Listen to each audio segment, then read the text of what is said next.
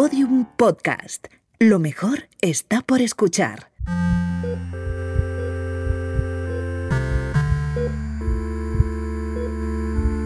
La industria del videojuego español había dejado de bombear títulos al mundo.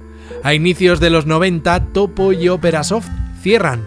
El equipo de Made in Spain se diluye en Gaelco, una exitosa compañía que impactará desde los 90 en Japón o Estados Unidos.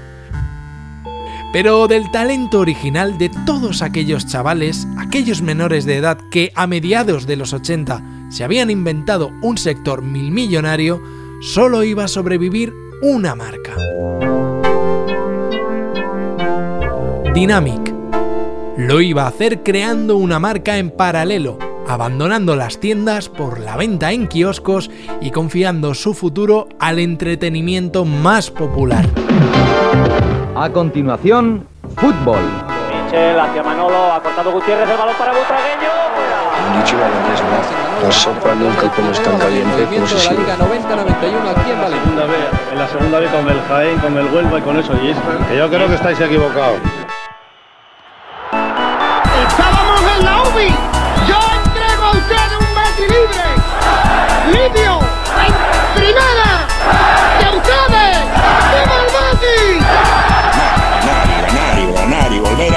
Él sabe aún menos que yo el español. Enhorabuena a todos, ahora vamos a por la Copa de España, coño, me cago en la El intensable es él. Y que nos diga la cara, Chicha TV. Yo soy un padre de familia. Si hay penalti hay que pitarlo, lo vio todo el mundo. Y el Betis no puede morir. Hoy, mañana y siempre con el Barça en el corazón. Se ha muerto mi padre, hombre, lo siento. Pero usted que quiere que lo lleve al fútbol. El socio, eh, futuro abonado accionista, le trae sin cuidado cómo se administra el club, o si cobran o si no cobran los jugadores. En contra de lo que pensaba Jesús Gil, a los aficionados y aficionadas al fútbol les iba a interesar y mucho cómo gestionar un club. Y la culpa la iba a tener un videojuego. Estoy pensando en fichar a Ronaldo. Lo que tiene que voy me pide 10.000 millones de pesetas y eso es un asco. Entonces, ¿a cómo está la merluza y a cómo está el kilo de gallos? La historia de PC Fútbol se apodera de una década gris para la industria del videojuego español, los 90. Gris por la comparación con ese idilio entre estudios y jugadores cuando todavía había fronteras y aranceles que aumentaban los precios. Gris también porque la guerra de las consolas entre Nintendo y Sega, con sede y jefes en España, ocupará medios, escaparates y cartas a los Reyes Magos. ¡Bravo, hurra, Mario Santa Claus! ¡Ya lo tenemos todo! Pero en mitad de este páramo, para la industria del videojuego español, se erige un trono, una hegemonía que tuvo y mucho que ver con las cuatro ligas del Barça, las innovadoras retransmisiones de Canal Plus, la conversión de clubes en sociedades anónimas deportivas y por supuesto la irrupción del PC como solución definitiva para la informática doméstica. Es curioso ver cómo marca el Tenerife y automáticamente al minuto después marca el Barcelona. Parece como si hubiese, no hubiese esos miles y miles de kilómetros que hay de diferencia. Parece como si estuviesen cerca un campo del otro. Es increíble. En estos momentos el campeón es el Barcelona, pero vámonos a Tenerife, Carlos Martínez. Porque si el Real Madrid quiere conseguir algo, tiene que remontar el resultado, Michael. Y marcar dos goles, porque de momento no vale ni siquiera el empate. PC Fútbol nunca tuvo versión 1.0. El germen se gestó en 1988 con Mitchell Football Master. Encontró su eslabón con el simulador de fútbol profesional. Cuando el cuarto de los hermanos Ruiz, Gaby Ruiz, convenció a los fundadores de Dynamic para llevar hasta el videojuego su pasión por este deporte el deporte rey con una base de datos como nunca, creada por una redacción de periodistas que en vez de dedicarse a publicar un periódico o hacer el programa de radio nocturna más escuchado, mapeaba todas las estadísticas, de la primera y con el tiempo de todas las divisiones, de España a Italia, Francia, Alemania. En algunos de esos países su impacto será similar al de aquí, un título que no se iba a vender en las apenas mil tiendas de videojuegos que ya había a inicios de los 90, sino en los más de 35.000 kioscos repartidos por las calles de todo el territorio, a la mitad de precio y con la fiscalidad de la industria editorial, no la de la electrónica. La década de los 90, la de las Spice Girls, Parque Jurásico y Windows 95. La década de las consolas, de Sega y de Nintendo, del PC en cada casa y en muchas de ellas de PC Fútbol. Gaby Ruiz. Que se convirtió en un, en, un fenómeno cultural de la época, que se, se le relaciona con la época, con la España de los 90. Una de las cosas eh, que representa aquella generación que creció y que éramos jóvenes en aquellos años es Fútbol y eso es algo realmente increíble. Es un orgullo enorme para todos nosotros, para Dynamic, para mí, para mis hermanos, para toda la gente que lo hicimos. De las 7.000 copias de su primera edición a las 370.000 del 7.0. Aquella escena inicial de esta serie, la del teclado de goma, pasa a evolucionar por la exigencia del guion, la exigencia de tarjetas de sonido y de vídeo, de teclados de goma al ratón y a la conexión a Internet para completar un juego. El quinto episodio de Arcadia lo dedicamos a la intrahistoria, las anécdotas, los protagonistas y el relato definitivo de la leyenda de PC Fútbol.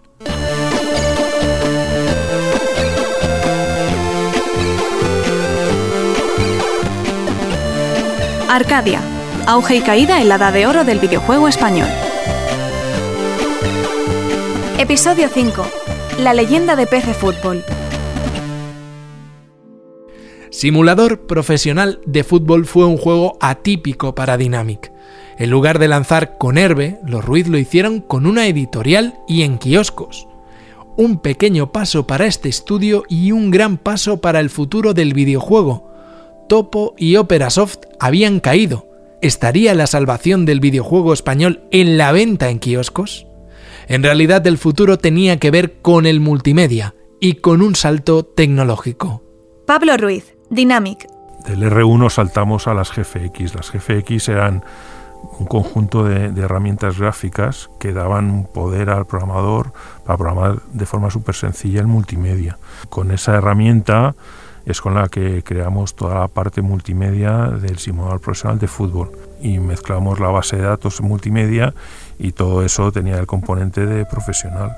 Mientras se asentaba la guerra de las consolas en el mundo y en España, entre Sega y Nintendo, los estudios se dan cuenta de qué equipo ha empezado a convertirse en el estándar en la máquina que está en cada casa. Que los, los 16 bits ya no vendían, las tiendas de videojuegos ya no, no estaban vendiendo tanto, empezaron a vender PC y es cuando vimos que el PC lo tenía todo el mundo. Y entonces decidimos eh, decir, bueno, si todo el mundo tiene un PC, no todo el mundo, pero muchas casas tienen un PC, es algo ya masivo, es decir, ¿por qué no vender en un sitio masivo?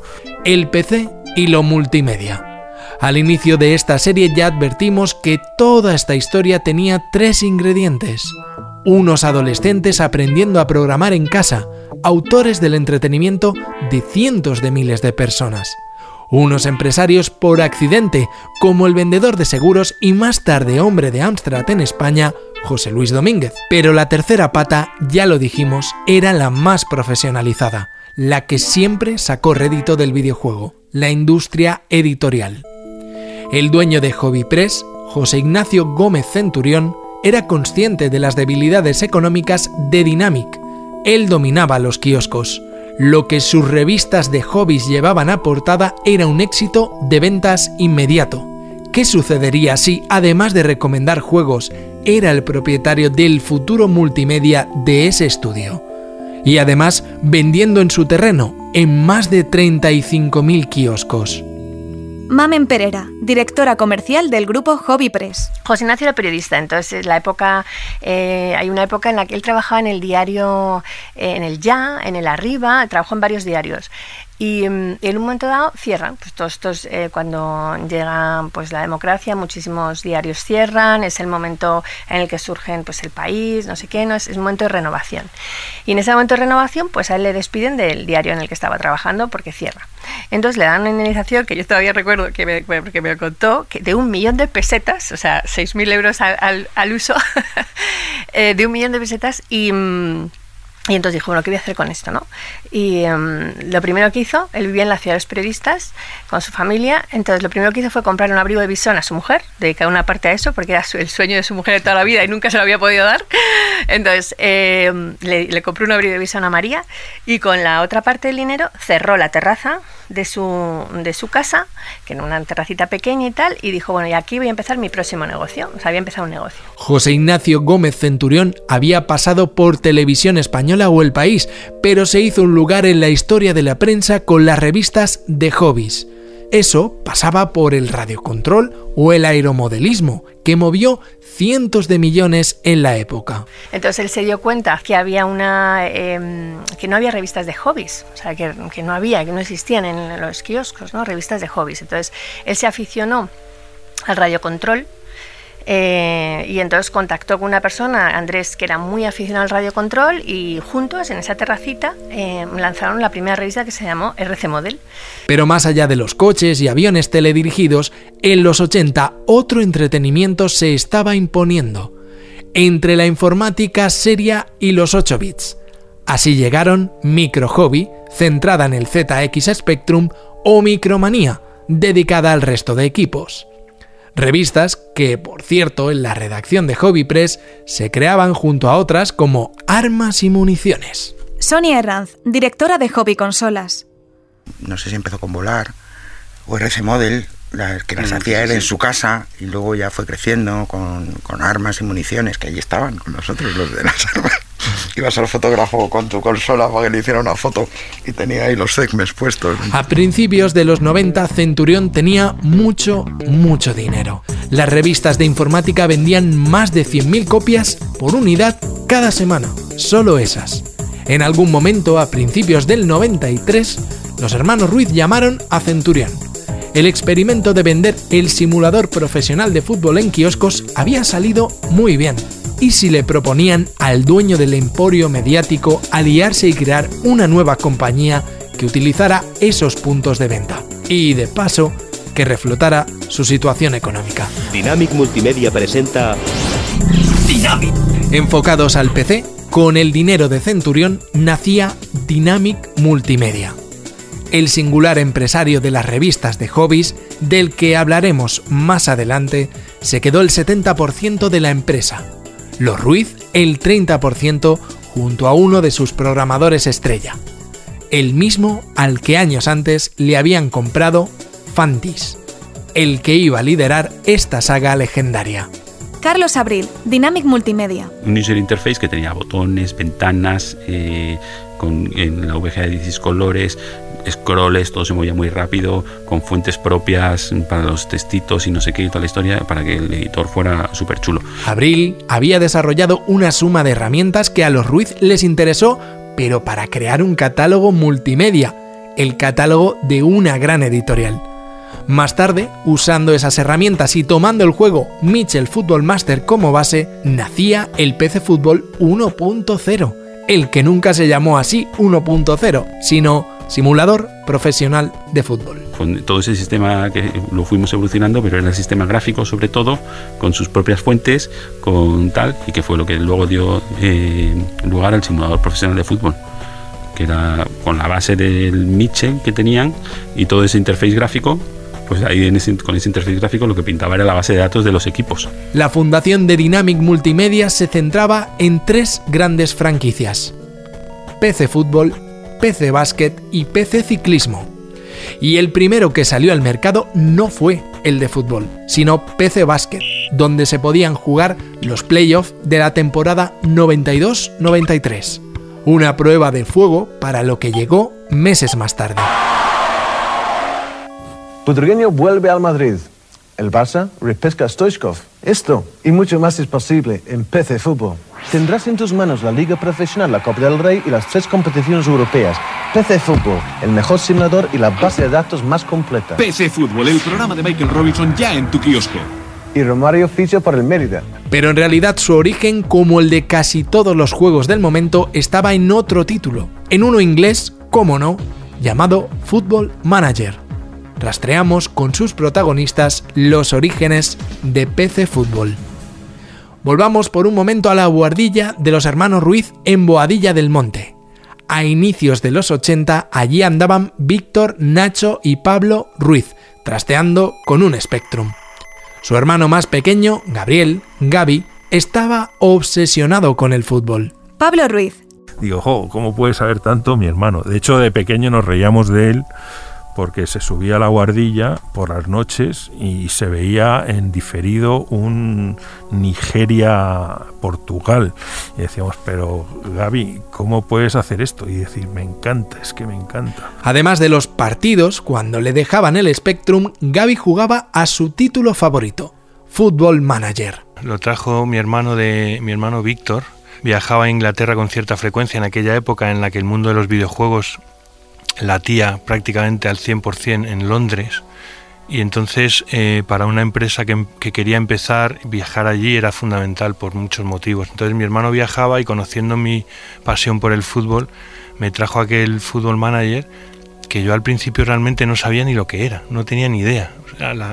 Hay que situarse mentalmente en la falta de cultura de videojuego que había en España. No, no existían los videojuegos porque casi no existían los ordenadores. Si le suena la voz de Gaby, sí. Gaby Ruiz es el mismo periodista al que han conocido en Canal Plus o la cadena Ser. Trabajos derivados de su ideación de PC Fútbol. En el momento de la producción de esta serie, trabaja en la Secretaría Deportiva del Leeds United, equipo de la Premier League ascendió el pasado verano a esta división. Y si se lo preguntan, el sueño es lo que parece, es real, lo cuenta con toda naturalidad.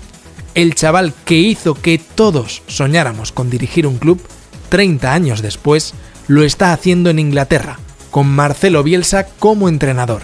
Pero insistimos, todo esto nació con Football Manager y en una buhardilla. Mi hermano me ayudó a cargarlo y yo me puse a trastear porque cualquier cosa relacionada con el fútbol y vamos desde el primer día ya fue fue un enganche total. Desde el primer día empecé a, a, conocer a todos los equipos del fútbol inglés que todavía hoy me suenan y que incluso ahora trabajando en el fútbol inglés me he enfrentado con muchos de ellos. Ahora con mi equipo el Leeds o antes con el Middlesbrough me he enfrentado con muchos de aquellos equipos que yo veía de niño y me enfrentaba a ellos en el Football Manager. Football Manager se publicó en 1982. El título de Kevin Toms poco tiene que ver con la franquicia superventas actual de Sports Interactive, que cada año todavía arrasa en las listas de ventas cuando llega el otoño. Eso sí, la premisa original le sonará a los jugadores de PC Fútbol. Escoger un equipo de la cuarta división inglesa y llevarlo a lo más alto. De eso iba Football Manager.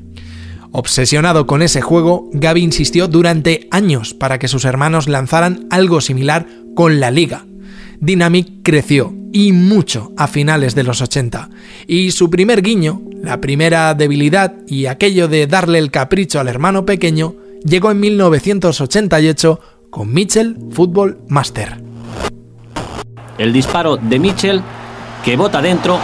Pues recuerdo que mm, fue Gaby el que se puso en contacto conmigo, a mí me pareció una idea sorprendente y me pareció de lo más original porque era como subir a la luna desde un campo de fútbol.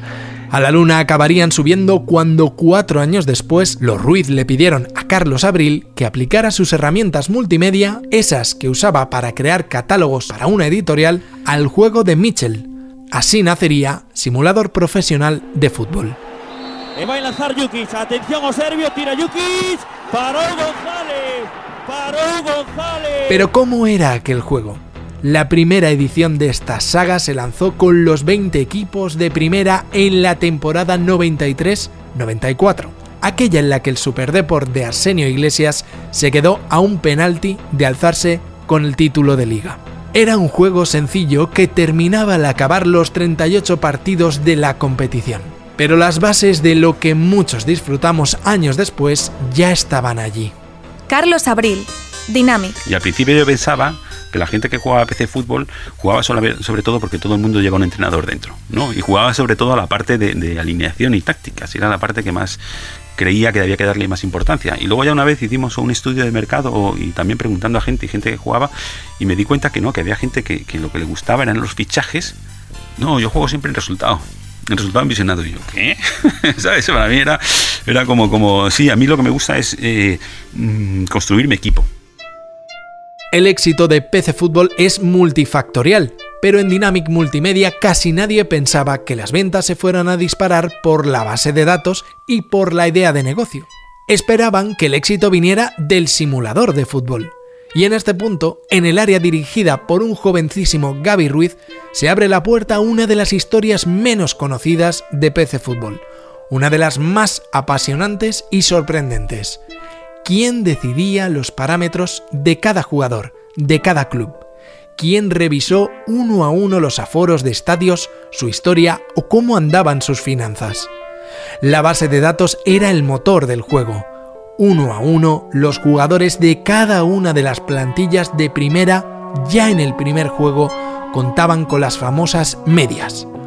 Medias numéricas de su energía, velocidad, calidad, regate o agilidad un número mágico, decisivo. Pero ¿cómo se creaba? Marcos Jouron, programador en Dynamic Multimedia y productor de PC Fútbol 2001. Claro, la, media estadística de los jugadores, que como siempre ha habido ahí el debate, siempre ha sido un poco eh, subjetiva.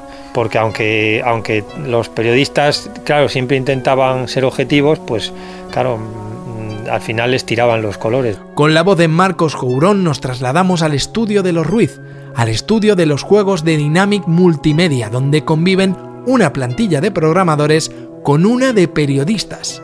Sí, sí, una plantilla de periodistas pequeñita que no se dedica a escribir un diario deportivo ni a un programa nocturno para futboleros. La base de todo esto, el punto de partida, es muy aventurero.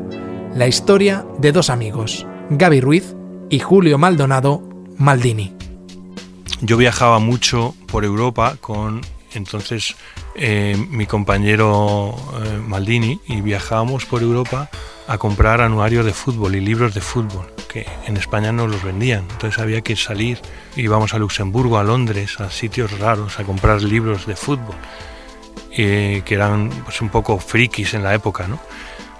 Y, y con esos libros, con las revistas y, y con la colección de otra publicación que había en la época que se llamaba Dinámico, que hoy también es difícil de explicar. Es un librito pequeño, gordito, lleno de estadística, estadística condensada de, de fútbol. Y entonces, entre eso, por un lado, y grabando partidos en VHS durante todo el verano, todos los torneos veraniegos, grabando a todos los equipos de primera división para verlos, para conocer a todos los jugadores. Sin internet, viajando para acumular anuarios, intercambiando por correo cintas de VHS con otros frikis del fútbol. Así se creó la base de datos inicial de PC Fútbol, y de allí al equipo de periodistas que se pasaba el año rastreando más y más datos. Y desde entonces a la confluencia de dos mentalidades muy distintas, la de los informáticos y la de los periodistas. Veían el, notepad como, un, como una cosa tonta, era una pantalla en blanco, escribían y luego, ¿qué? Había que grabar el fichero y había que decirles, oye, mira, este equipo es el código el Madrid era el 0004. Entonces tienes que escribir, cuando lo grabas, esta nomenclatura, EQ 0004 punto tal. Ah, entonces, no, oye, pero y tal, y entonces se equivocaban y, y, lo que te digo, y les decías, pues mira, el, campo del nombre tiene que tener tantos caracteres, no te puedes pasar. Y en mitad de esos dos mundos, los grafistas. No era un mundo de juego, era un mundo de, de un deporte y había que hacer escudos, había que hacer campos de fútbol, había que hacer cosas que no eran digamos, lo más bonito de, lo, que le gustaba hacer a un diseñador gráfico. A un diseñador gráfico a lo mejor le gustaba hacer eh, marcianitos, enemigos, naves, pero, pero cuando le hablabas de, pues mira, tenemos que coger, ya en los buenos tiempos, tenemos que coger 400 escudos y hay que retocarlos porque hay que convertirlos a estos formatos y tal, pues ahí había bastantes, o, muchas rutinas, muchas rutinas, pues cuando había que texturizar las camisetas, las equipaciones, pues era una cosa bastante repetitiva, había que grafistas, programadores y periodistas. Sin embargo, puede que todo esto de lo que ahora hablamos como de una leyenda no hubiera trascendido sin un fichaje clave. Un futbolista que, por cierto, habla un poquito raro, ¿no? La persona adecuada en el momento adecuado. Se llama Michael Robinson y es inglés. Pues vamos a verlo, anda. La irrupción de Canal Plus hizo que la forma de ver y entender el fútbol cambiara en España. Por el partido del domingo, pero también por programas como El Día Después. Allí destacaba un simpático exjugador inglés que, pese a sus dificultades con nuestro idioma, se explicaba como Los Ángeles. Una persona totalmente clave en el desarrollo del, proyecto y entusiasmada con formar parte de él. Eh, él era una estrella que no, podíamos salir por la calle con él a, pasear porque, porque no podía caminar. Y en ese nivel, eh, su sencillez, su humildad a la hora de decir lo que haga falta, nosotros le perseguíamos para grabarle comentarios cada jornada y lo hacía con la mayor de las sonrisas. Michael, Michael, soy tu madre. ¿Dónde te metes? Es cierto que la implicación de Michael Robinson con PC Fútbol fue muy lejos. Para cualquiera de los jugadores, hoy entre los 30 o los 50 años, es fácil recordarle tuviéramos o no Canal Plus.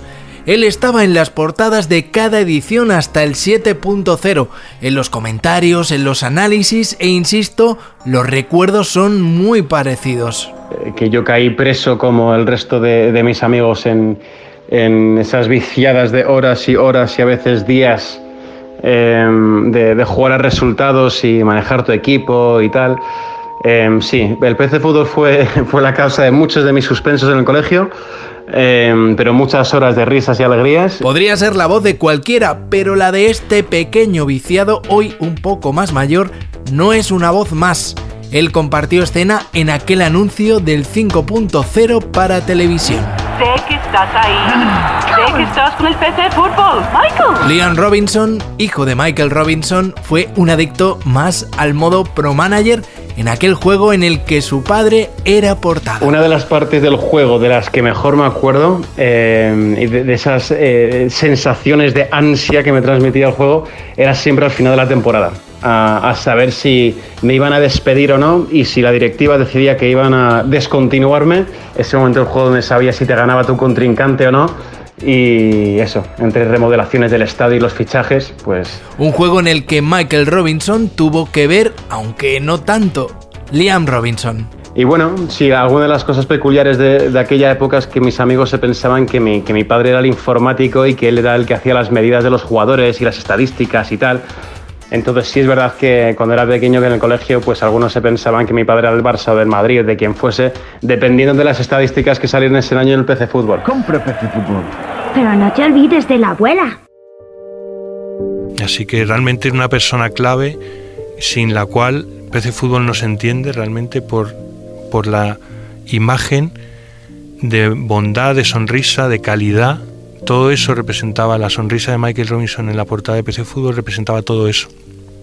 Y realmente yo estoy totalmente seguro de que fue una figura clave para que penetrara tanto y llegara a ser tan popular. PC Fútbol ya en tu kiosco por solo 2.995.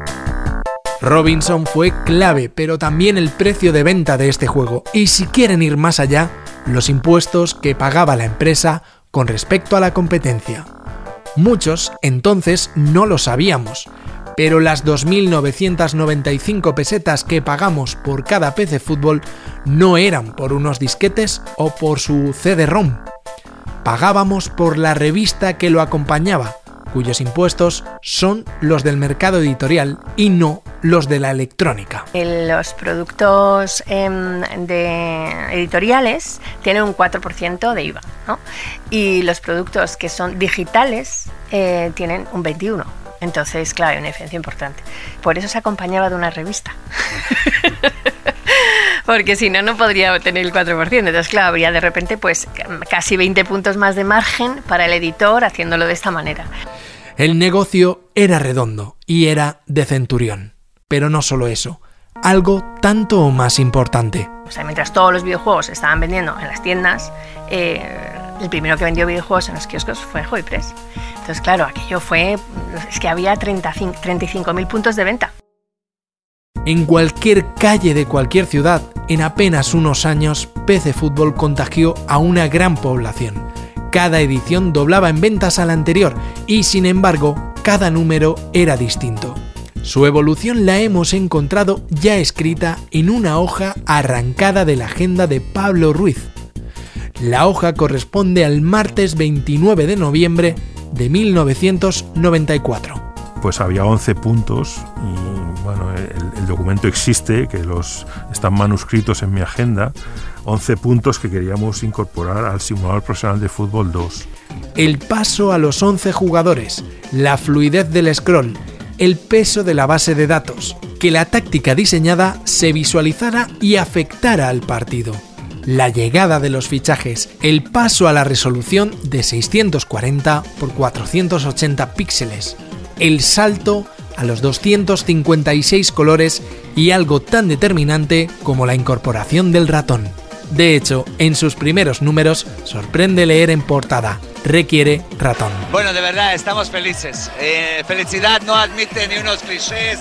Ni, eh, yo, yo, creo que es una erupción de, una, de unas emociones enormes. La temporada 95-96, la del doblete del Athletic con Antich, fue también la del modo Pro Manager, el modo en que el reto pasaba por coger a un equipo humilde y llevarle hasta la Liga de Campeones. Los torneos europeos llegaron con el 4.0 y muchos hogares españoles dieron el salto al Windows 95 con esta o la siguiente versión, una de las decisivas, la 5.0. PC Fútbol 5.0, el programa de Michael Robinson disquetes y CD-ROM con dos versiones, Windows 95 nativa y MS2. Nuevo simulador campo virtual y perspectiva 3D con cámara móvil. Incorpora los 80 equipos de la Segunda División B. Cada año la base de datos se extendía. La plantilla de periodistas que rastreaba a cada club, llamando a presidentes, jugadores y hasta algún aficionado, dio paso al efecto contrario el juego empezó a ser un referente dentro de los equipos, para los medios y hasta para los secretarios técnicos. Empezaron a extenderse todo tipo de leyendas. Por ejemplo, la de que Víctor Sánchez del Amo, jugador del Real Madrid, había ido a quejarse a Dynamic por su parámetro de velocidad. Así lo explicaba él mismo en el día después de Movistar Plus. Me invitaron a través de, la revista, creo que era la revista PC Fútbol, me habían puesto una velocidad muy lenta. Me encanta el juego, estoy súper enganchado, pero que sepáis que me habéis puesto la velocidad no justa porque no se corresponde con la realidad. Me ha perseguido un poco luego durante toda mi carrera como profesional, como una leyenda urbana, que yo fui allí a quejarme, a protestar sobre las cualidades mías y que las quería cambiar, y pues nada más lejos de la realidad. Otra leyenda dice que Rafa Benítez, uno de los primeros entrenadores en aplicar software a su trabajo, se inspiró en PC Fútbol. Él lo niega, pero sí recuerda que le llamaran desde Dynamic Multimedia para contrastar informaciones sobre jugadores. Otro entrenador, ex de Valencia Club de Fútbol y Real Madrid, sí recuerda el pique sano que empezó a contagiarse en vestuarios y concentraciones de primera división. Quique Sánchez Flores. Sí, y que había un pique sano, pues también. Nosotros en las concentraciones aprovechábamos a jugar eh, Michel, Michael Laudrup, Luis Enrique y yo, y hacíamos un grupo en el que cogíamos cada uno un equipo y, y, lo llevábamos durante una temporada entera. Recuerdo que había los modos de juego visionado, también el juego con teclado en el que controlabas tú los jugadores o eh, directamente el resultado. Eh, un poco mi lucha con ellos era que a mí me gustaba el visionado, ellos querían el resultado directamente después de haber eh, conformado alineaciones y preparado el partido. Jugadores de primera, ídolos que se divertían tanto con PC Fútbol como cualquier aficionado o aficionada. Campeones del mundo como Andrés Iniesta o Gerard Piqué han reconocido su adicción e influencia cuando eran niños pero el ámbito del fútbol profesional ya en sus inicios su efecto caló más allá. En aquel momento, mitad de los 90, no reconocía muy bien el hecho de la importancia que fuera a tener con el futuro del, del fútbol, donde todavía la tecnología no estaba tan ligada, eh, lógicamente por métricas, estadísticas, etcétera. Eh, con el tiempo se ha comprobado que el PC Fútbol sí que era eh, adelantado de lo que se vendría luego también caló en otro sentido, convirtiendo a jugadores de categorías inferiores en leyendas, incluso en fichajes motivados por la base de datos de PC Fútbol. Es el caso de Raúl Martínez, canterano del Valencia Club de Fútbol, que ficharía por el Yeclano gracias a este juego. También del impacto en carreras de juveniles como Antonio Araguas, canterano de Huesca y Deportivo de La Coruña, o John Usandizaga Usandi, de la Real Sociedad. Delanteros capaces de crecer con los años hasta situarse al nivel de un Ronaldo, pero que, en realidad, dedicaron su vida a la Unión Deportiva La Fueva, en la primera regional aragonesa, o a las carreras populares en el País Vasco. En el caso de Usandi, además, siendo conocido por militar en Acción Nacionalista Vasca, partido de la izquierda abertzale y legalizado en 2007 por su relación con ETA. De los vestuarios del Madrid de la séptima al efecto scouting en las visiones más modestas. Jaume Esteve analiza el impacto de PC Fútbol en la historia del videojuego español. Jaume Esteve, autor del ensayo Pro Manager PC Fútbol. Droga en el kiosco. PC Fútbol ofrecía un sinfín de opciones a los jugadores. Podías centrarte solo en entrenar o controlar todos los aspectos deportivos de un equipo. Podías jugar los partidos, verlos o ir directamente al resultado final. Podías escoger equipos humildes y llevarlos a la cima mientras convertías su estadio en uno de los mejores de Europa. Optimizar el juego para Windows 95 y añadir toda la segunda B de la temporada 96-97, con sus 80 equipos divididos en cuatro grupos, fue una carga de trabajo considerable.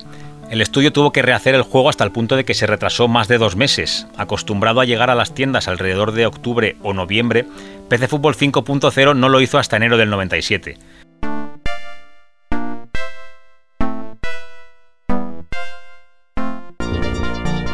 Arcadia. Una aventura gráfica a través del sonido.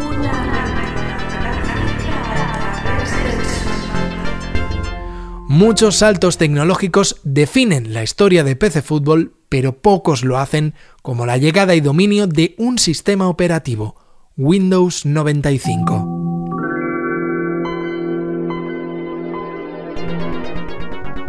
Bill Gates lanzó el 95 con una interfaz amigable.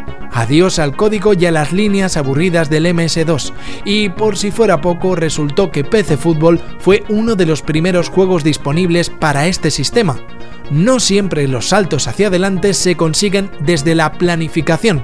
Coincidió que Carlos Abril, al frente de la saga, viajó a una conferencia en Londres y entonces... Fue también otro golpe de suerte o golpe de, de, de, ver las cosas. O sea, yo me fui a... Me fui a Londres a una conferencia de Microsoft que se llamaba The Ultimate Game and Multimedia Developers Conference o algo así. El cambio en el juego fue radical.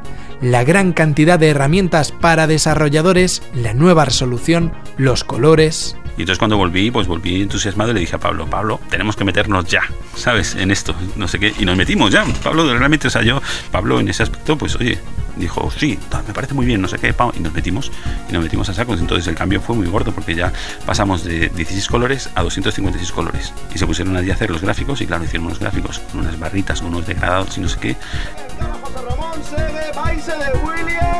Atención a Ronaldo, qué barbaridad de gol. Gol.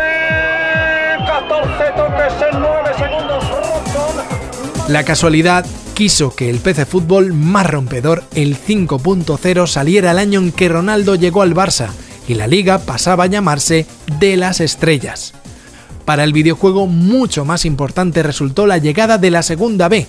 Por fin, el sueño de Gaby Ruiz con Football Manager, aquello de coger a un equipo humilde, hacerle ganar títulos y ampliar su estadio, se hacía realidad y aquella opción fue mucho más importante de lo que parece para su extensión.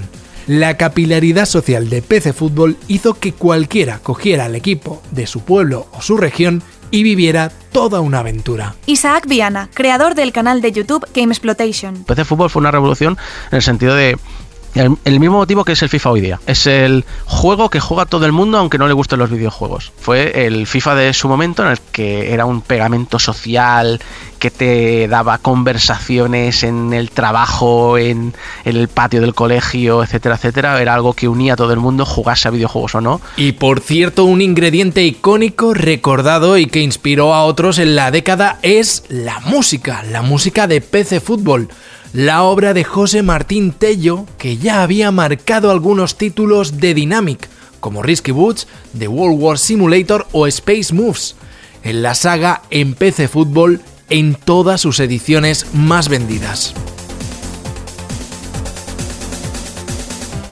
PC Fútbol 5.0 llegó a las tiendas justo antes del Día de Reyes, de 1997. Fue un éxito instantáneo, del que se calcula que se vendieron unas 170.000 copias. La maquinaria estaba tan bien engrasada que un año más tarde, el 6.0 superó las 300.000 unidades. En los 80 nadie ni por asomo podía imaginar esas cifras de ventas. PC Fútbol era el juego que enganchó a personas que no habían tenido ni un Amstrad ni un Spectrum. Panucci a punto de llegar Raúl. Roberto Carlos. Roberto Carlos Villatovic. Gol, Ha marcado el Madrid. Ha marcado Villatovic. Minuto 21 de la segunda partida. Ha marcado Villatovic. Para cuando el Real Madrid recuperó el trono europeo con la séptima, 32 años después, el ambiente y el volumen de trabajo en Dynamic Multimedia era infernal. Y entonces empezábamos al principio del verano a trabajar eh, los sábados, después sábados y domingos. Después, eh, bueno, por supuesto, íbamos, empezábamos 8 horas, 12 horas, tal, luego sábados y domingos, luego ya 14 eh, horas, luego pam pam, y cuando llegábamos a octubre ya estábamos trabajando todas las horas que fuera, ¿sabes? O sea, todos los días de la semana, pues, pues jornadas de. o sea, llegamos hasta, yo qué sé, 48 horas, llegamos una vez seguidas, que esas, cuando llegas a esas horas ya te da igual todo. Lo único que quieres es dormir.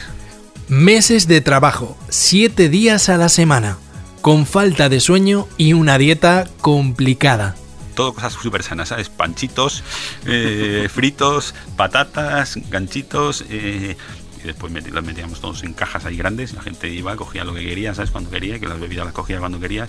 Y el ambiente era bastante bueno, ¿sabes? No había ambiente de, de tensión. Pese a los litros per cápita de bebidas energéticas que ya aparecían en los 90 ligados a la informática. Carlos Abril insiste en que había muy buen ambiente. Como Dynamic Multimedia compartía oficinas con Hobby Press, le preguntamos a Sonia Herranz, directora de Hobby Consolas, cómo recuerda la convivencia y los cierres de cada PC Fútbol. No, allí no se podía entrar cuando estaba a punto de salir un PC Fútbol. de otras cosas, porque podían estar una semana sin dormir, sin cambiarse de ropa y comiendo pizzas cuando abrían aquella puerta. Lo que salía de allí era la madriguera del dragón. O sea, y los pobres, nada, pues imagínate, con los ojos caídos. ¿Aquel esfuerzo sobrehumano merecía la pena? ¿Estaba siendo rentable en lo humano y en lo económico? Parece que sí.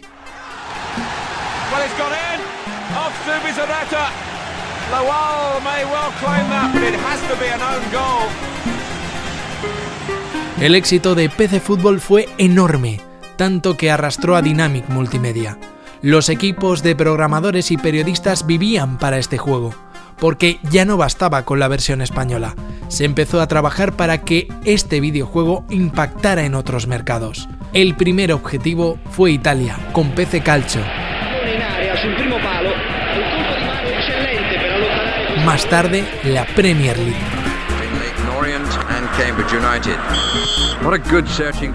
Y después, la versión argentina con sus correspondientes torneos de apertura y clausura. en la bombonera. Ya va a jugar Boca frente a Racing.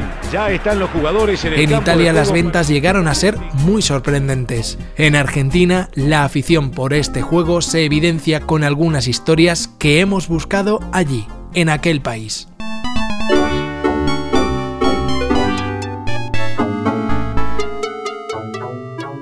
El Club Deportivo Leganés encontró a su jugador número 12 en Argentina. Así bautizaron los pepineros a Hernán Montoro, quien de tanto jugar con el Lega y hacerle ganar títulos o fichar a sus ídolos, se encariñó de una camiseta blanca y azul que no era ni la de Kempes ni la de Maradona. La verdad que el PS Fútbol me cambió la vida, literalmente. Me dio la posibilidad de conocer Europa, que nunca había viajado Viajé siete veces eh, para ver el ascenso a segunda división, para ver el ascenso a primera división. Eh, me permitió conocer un montón de gente espectacular que después de 17 años siguen siendo mis amigos. Hernán Montoro ha acompañado al Lega en su primer ascenso a primera, viajando hasta Madrid. Ha hecho un saque de honor y hasta tiene línea directa con el club es uno de tantos miles de argentinos que encontró en PC Fútbol una extensión de su pasión por el deporte rey, pero que evidencia hasta dónde podía calar ese impacto cultural. Yo creo que el, mayor legado que haya dejado es, cultural, porque todos aquellos que tenemos entre, entre 30 y 40 años podemos recordar que recordamos a Juan Manuel Zuligoy, un jugador que, no, pasó por muchos equipos acá como, como el mejor jugador del PC Fútbol 6.0, que, que estaba en, Rafaela tenía promedio 91, e incluso se le han hecho notas, eh, se le han hecho entrevistas a, a Zuligoy por este tema. Alexis Valido es periodista cultural y recuerda el caso de Rafael Suligoy como uno de esos tantos relatos míticos del juego. Uno de esos jugadores cuyos promedios apuntaban más alto de lo que su carrera dio de sí. En España era conocido precisamente Jorge Díaz, un argentino que jugaba en el O'Higgins chileno. La razón de sus parámetros altísimos fue un partido visto de madrugada en el que deslumbró a Gaby Ruiz y a su amigo Maldini. El impacto fue enorme porque fue la primera vez que eh, hubo un acceso masivo a un juego que tuviese las licencias con los nombres y en cuestión de semanas eh, todos aquellos que tenían PC en su casa lo, lo tuvieron. En Argentina, como en España, se vendía en kioscos, pero el éxito para que pasara a ser un juego en manos de cientos de miles de hogares tuvo que ver con la regionalización. Alexis Valido. instantáneamente a, los, a los dos años de eso ya se invirtiera en traer a Marcelo Araujo, al año siguiente a Víctor Hugo Morales, y la regionalización eh, fue producto de, de ese enorme éxito de ventas que fue el 3.5 y, el 3.0. Ahí lo tiene Marabona, lo marcan dos, pisa la pelota Marabona, arranca por la derecha el genio del fútbol mundial y es el tercero a tocar para Borruchaga siempre Marabona, genio, genio, genio, ta, ta, ta, ta, ta, ta, ta.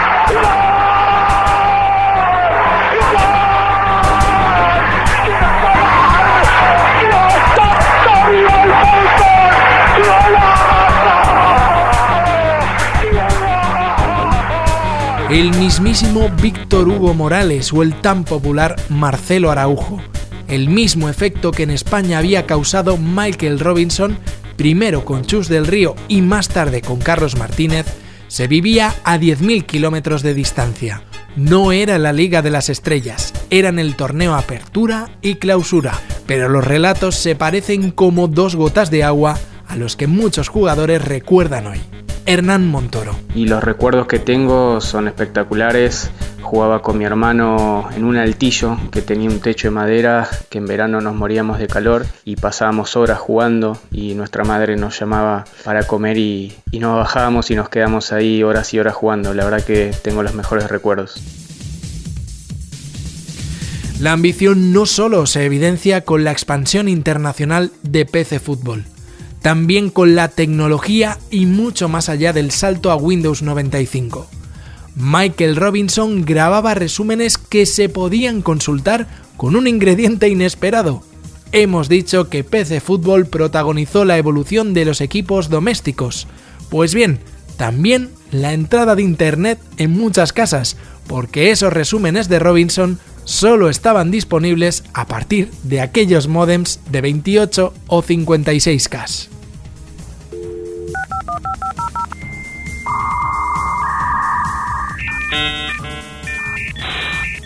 Un sonido que sospechosamente quizá le recuerde a la carga de un cassette en Spectrum.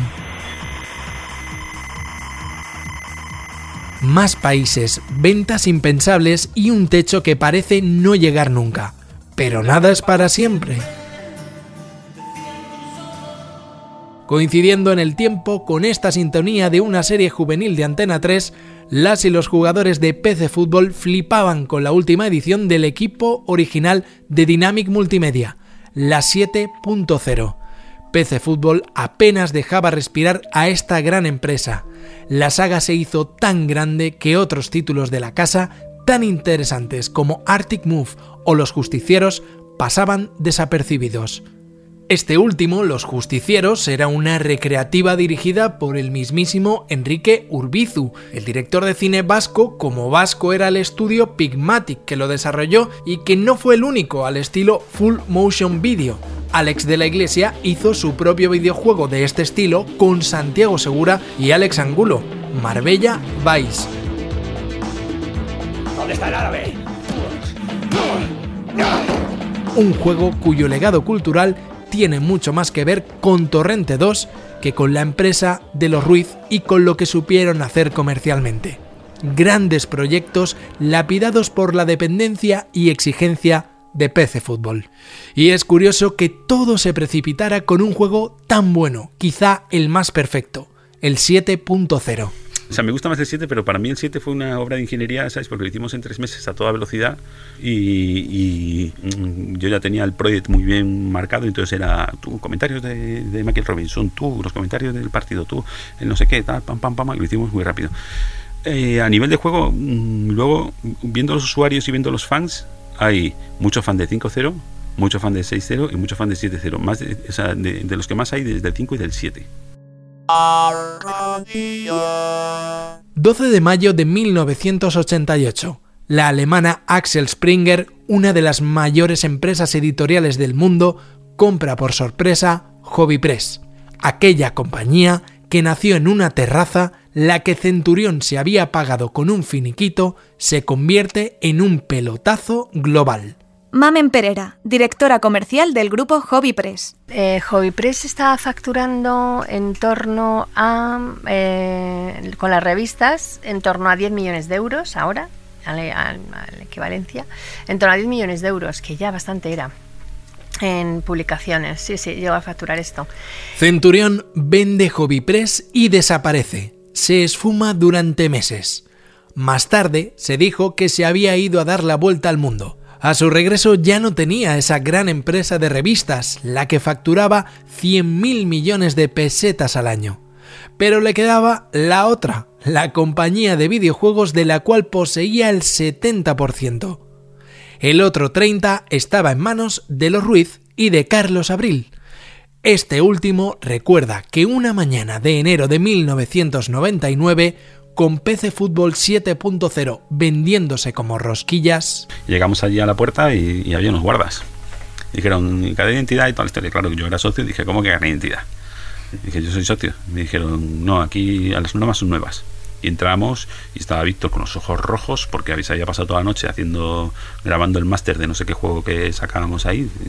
Y, tal, y me dijo, muy fuerte, muy fuerte, tal, no sé qué, no sé cuánto. Y en ese momento, como José Ignacio se enteró que había entrado, pues nos llamó al despacho y nos contó que había decidido tomar las riendas de la compañía. Centurión decidió tomar el mando de su empresa. Los juicios por el control de Dynamic apenas duraron. Pablo Ruiz llevaba tiempo tratando de comprarle la parte que les diera la mayoría accionarial, pero fue imposible, llegó tarde. Pasados los años, reconoce que lo de Dynamic y Centurión fue un choque de posiciones antagónicas. Cuando él vende eh, Hobby Press a Axel, pues claro, pues recibe un montón de dinero, o sea, y entonces pues él es el que tiene el poder, la mayoría y el dinero. Y entonces pues al final y después de muchas discusiones de tiras y aflojas, pues eh, le vendimos nuestra parte eh, en marzo del 99. Es posible que muchas jugadoras y jugadores de la saga no tuvieran presente este cisma, pero recuerden y pregúntense, ¿no hubo un salto especialmente grande entre PC Fútbol 7.0 y PC Fútbol 2000 o 2001? ¿Quién hizo esos juegos? La segunda línea del estudio, los chavales que llevaban años dedicando su salud a teclear código o diseñar gráficos, asumieron el mando. Marcos Courón, David Galeano, Alberto Moreno. Al frente de la saga se queda un empresario más que singular, que por cierto, hasta esas fechas apenas había metido mano en Dynamic Multimedia. Una persona muy especial era una persona muy especial, o sea, realmente es una persona muy especial. Yo, le considero un visionario, un visionario eh, súper emprendedor y, um, y, como todo emprendedor y todo visionario hecho a sí mismo, pues claro, él eh, escuchaba poco. ¿No? Realmente se fiaba mucho de sus propios instintos y no le gustaba mucho que le llevaran la contraria. ¿no? Era un emprendedor y un lanzado y era un tío con visión y muy de valorar, pero es verdad que con la gente pues era tirando a cruel, poco empático, eh, Entonces a mí me provoca sentimientos encontrados. Yo recuerdo otro día que me estaba yendo, serían las nueve y media o cerca de las 10 de la noche, pero era de día porque era verano. Entonces yo salía por la puerta y él entraba y en ese momento dice, nunca me, sin decirme nada a mí ni mirarme, ¿no? No me voy a acostumbrar a que os vayáis de día. Nunca me voy a acostumbrar a que os vayáis de día. Pues, se te quedaba un cuerpo, o sea, ah, pero luego resulta que nos habíamos pegado una panzada en Navidad y tal, y nos daba una paga extra a todos, así porque sí. O sea, nos soltaba un talón, pues, nos doblaba el sueldo así de repente, ¿no? Pues tenía estas cosas. Y si te quería mucho y tal, te cuidaba especialmente. Echamos un vistazo rápido por el corto legado de Centurión en Dynamic Multimedia. No muchos títulos, pero sí avanzados y tratando de evitar la dependencia de PC Fútbol. El editor de las revistas para coleccionistas tenía sus propias aficiones, pero no eran las informáticas. Su obsesión era la cría de loros. De hecho, sabemos que fue uno de los mayores coleccionistas, si se puede decir así, de loros en Europa. Una afición que demostraba su singularidad y quizá una visión del mundo muy hecha a sí misma. Para Dynamic Multimedia tenía sus propios planes. Para empezar, dejar de depender de PC Fútbol, diversificar riesgos y hacerlo como decía el contrato original, con otros títulos deportivos. En concreto, se obsesionó con PC Atletismo o Eurotour Cycling. Este último, una obsesión compartida con Alberto Moreno. Alberto Moreno, grafista en Dynamic Multimedia y productor de Eurotour Cycling.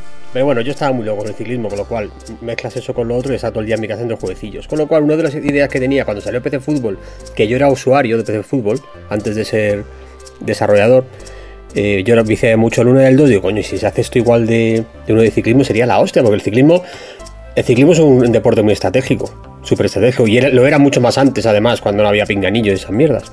Entonces yo llegué a Dynamic y a los dos o tres meses, cuando ya tenía un poco de confianza con Víctor Ruiz, le dije, oye, pues yo tengo ideas de, un juego de ciclismo y tal y cual. Y como ya estaban haciendo el básquet también y demás.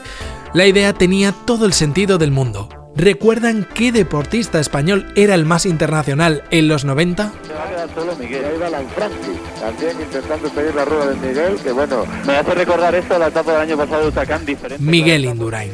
La llegada de Centurión cambió las reglas y la prioridad de los juegos por fin habría vida más allá del fútbol y con inversiones, elevando títulos como PC Atletismo o el propio de ciclismo con todos los recursos. En el juego de ciclismo que yo quisiera, que yo iba a hacer, eran los una de las cosas que cuando eres aficionado al, ciclismo, las cosas más importantes es la mítica de los grandes puertos. Eso es, ya lo sabes, es súper importante. Y el saberse las curvas al precio tal igual.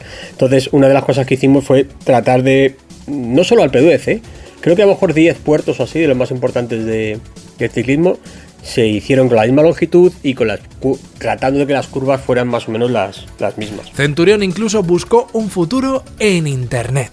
Mucho antes de que World of Warcraft se convirtiera en un referente mundial, Dynamic Multimedia encerró a los jugadores en una cárcel a través del multijugador. Allí, cada uno desde su casa debía convivir a diario forjar amistades y superar retos. Muy avanzado a su tiempo, ese juego se llamó La Prisión. Carlos Valencia fue su productor.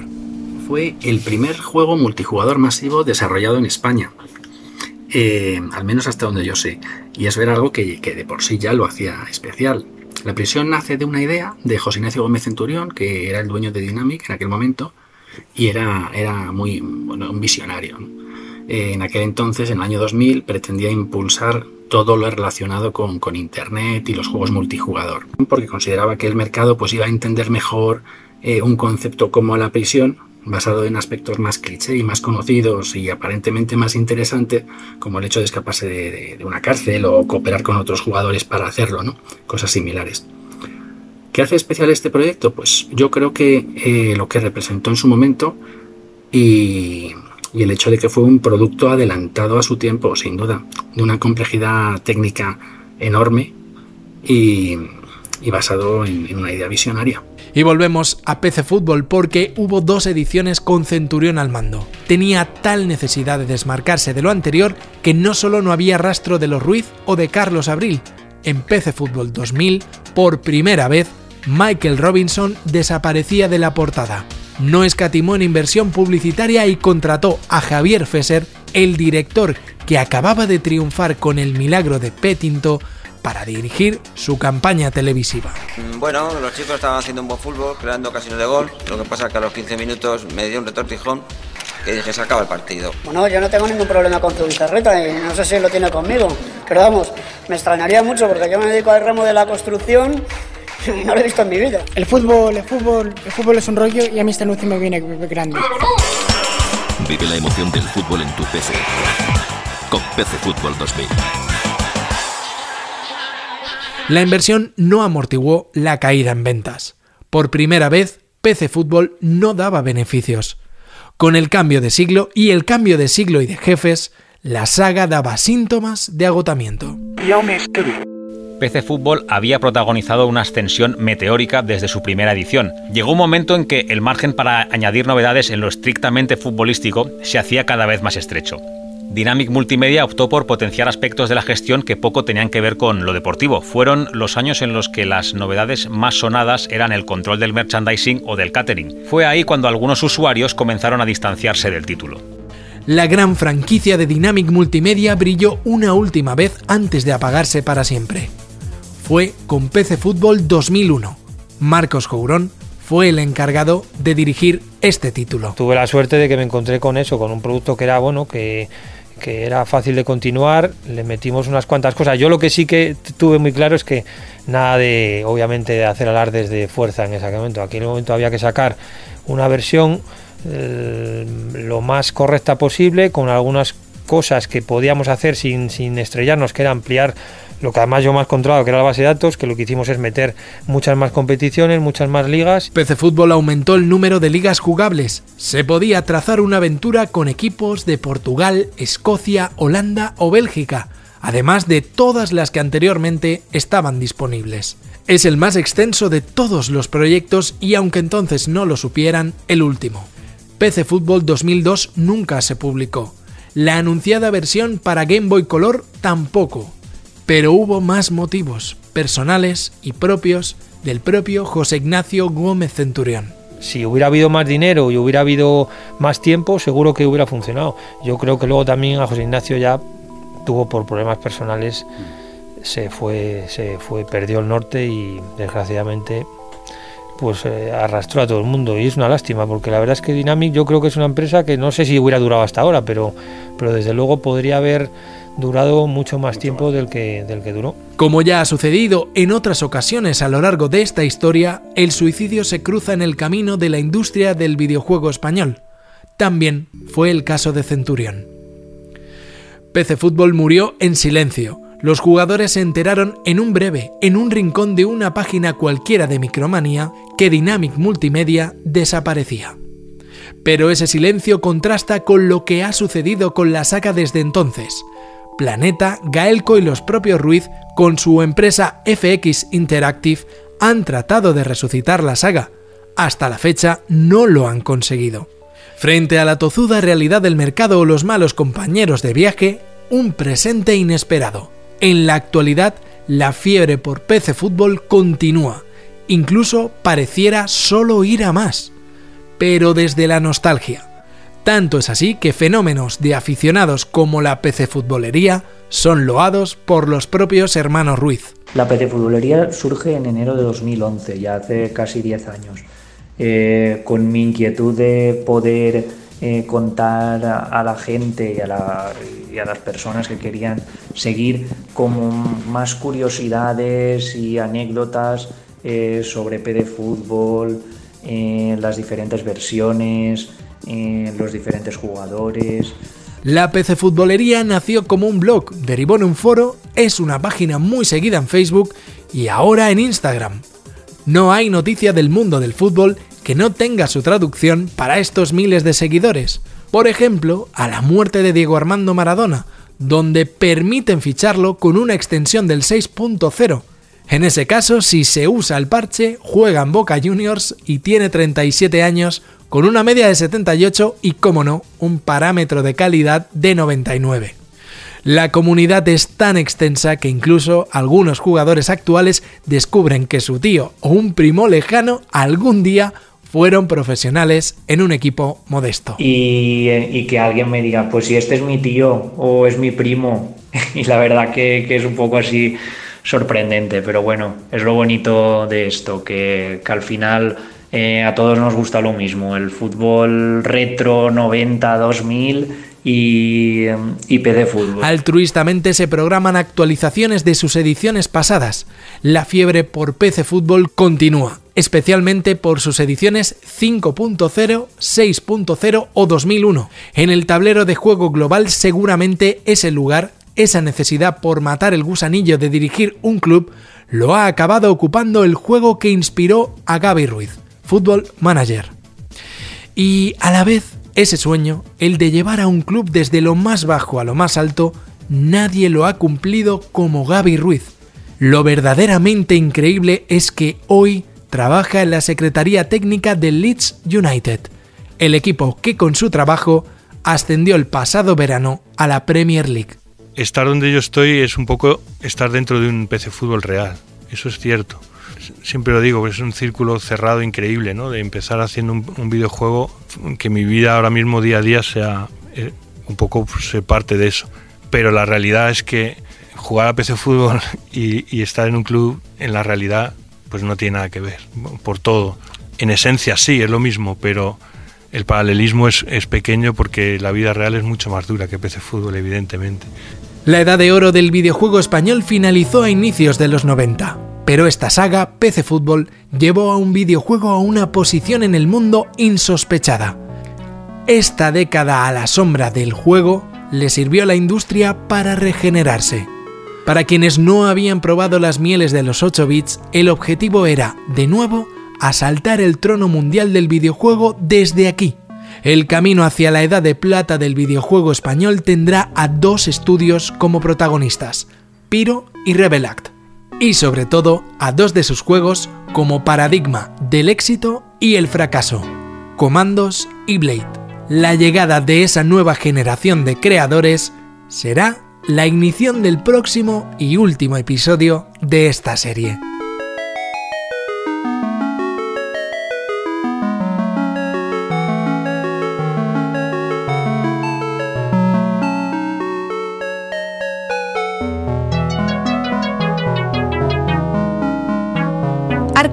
Auge y caída en la edad de oro del videojuego español. Una serie documental escrita por Jaume Esteve y Eugenio Viñas. Diseño de sonido, realización y música original, Javier Álvarez. Producción, Jesús Blanquiño. Voz en títulos y créditos, Jenner Ranz. Producción ejecutiva, María Jesús Espinosa de los Monteros. Editora jefe, Jimena Marcos. Diseño gráfico de portada, Aaron Feliu. Agencia Player. Una serie dirigida y locutada por Eugenio Viñas. Todos los episodios adicionales en podiumpodcast.com. También puedes escucharnos en nuestras aplicaciones para iOS y Android y en todos los agregadores web.